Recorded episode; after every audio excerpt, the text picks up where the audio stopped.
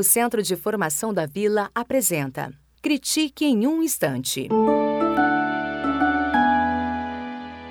Olá, meu nome é Luísa Ribeiro e eu sou professora no Colégio Balão Vermelho, aqui em Belo Horizonte, e eu dou aula para o sexto ano. Eu sou também estudante na pós-graduação do Instituto Vera Cruz. Eu estudo literatura para crianças e jovens.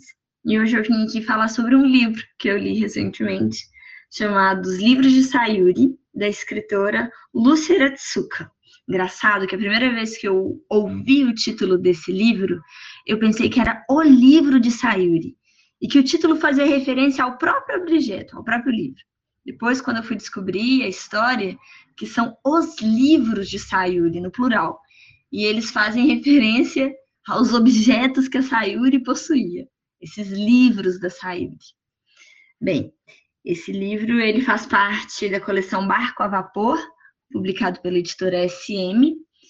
E como alguns de vocês que estão ouvindo já devem conhecer, a Barco a Vapor, ela publica livros voltados para o público mais infanto-juvenil.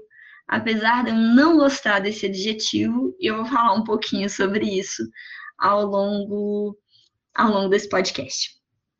Bem, a Lucy Ratsuka é uma escritora brasileira de origem japonesa apesar dela ter vivido aqui, ela estudou no Japão. A graduação dela ela fez lá no Japão e ela estudou artes. Além de escritora, ela é ilustradora. Já ganhou alguns prêmios Jabutis, inclusive o último agora, de 2019.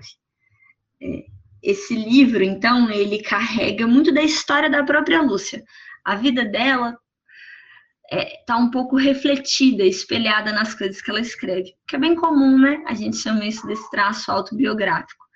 Mas não é só a vida dela mesmo como pessoa, e sim as coisas que ela também viu ao redor dela, a cultura japonesa, e a história dela como ilustradora está ilustrada nas palavras desse livro. Como assim? Bem, esse livro, Os Livros de Sayuri, ele conta sobre a Sayuri, que é uma menina que vive numa fazenda no interior de São Paulo na década de 40, aqui no Brasil. A família dela é japonesa e a Sayuri está naquele momento que ela está prestes a começar a aprender a ler. Então, o mundo ao redor dela é aquele mundo que ela ainda não consegue decifrar pelas palavras. Mas ele está quase chegando esse momento de ser letrada, de aprender a ler. E aí, bem quando está prestes a acontecer, a escola fecha e o japonês é proibido.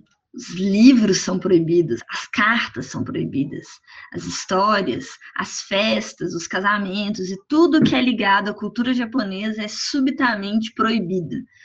Subitamente pelo olhar da Sayuri, né? O que acontecia no Brasil nessa época era que no mundo tinha a Segunda Guerra Mundial e o Brasil corta relações com o Japão.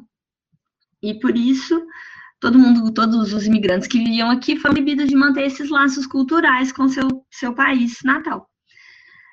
É, então, o livro começa com a Sayuri e a família dela escondendo tudo aquilo que estava escrito em japonês, principalmente os livros.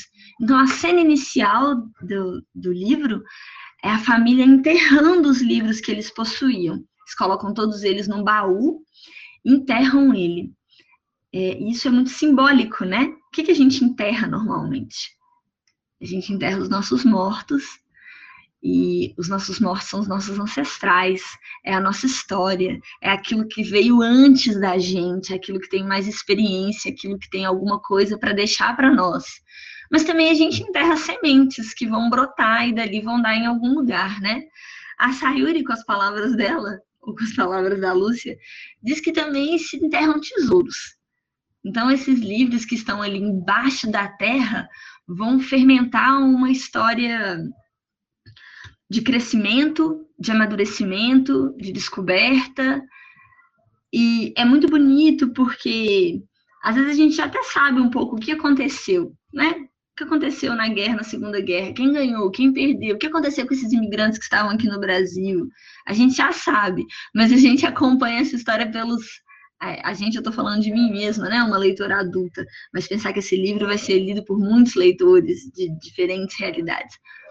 Mas a gente acompanha tudo pelo olhar da Sayuri, e é, que é uma criança, e é muito bonito porque ela resgata na gente esse, esse desconhecimento e esse descobrir do mundo, esse descobrir das palavras.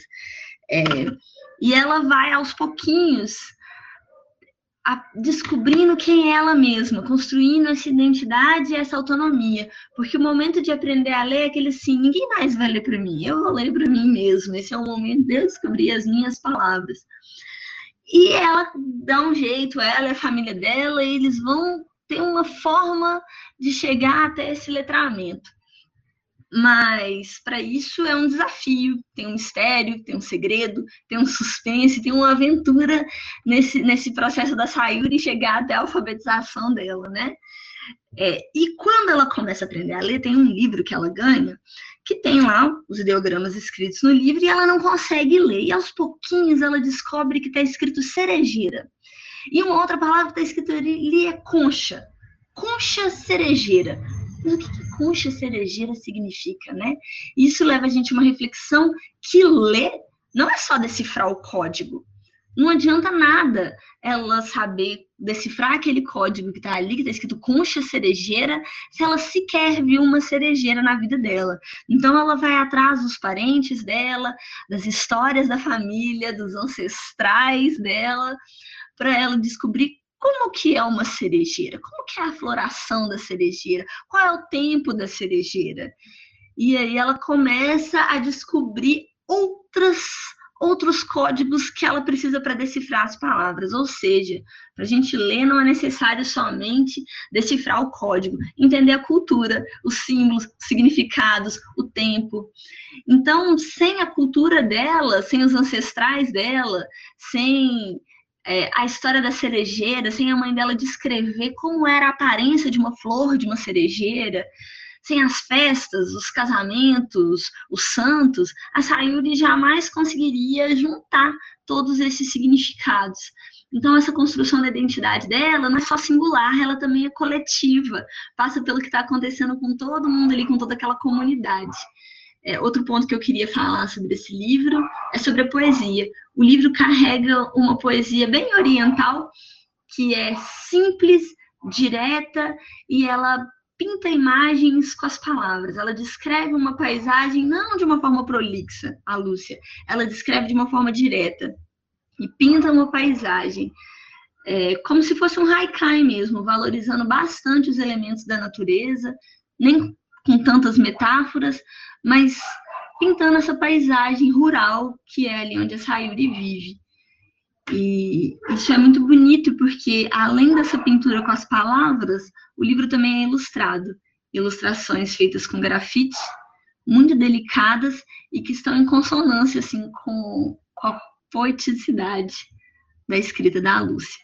É um livro muito bonito e o que eu queria dizer é que depois dessa minha descrição, depois dessa, desse meu relato da experiência com a leitura desse livro, eu espero que essa, esse adjetivo de literatura infantil, infanto-juvenil, não, não seja um obstáculo para que todos os leitores possam usufruir da beleza dos livros de Sayuri.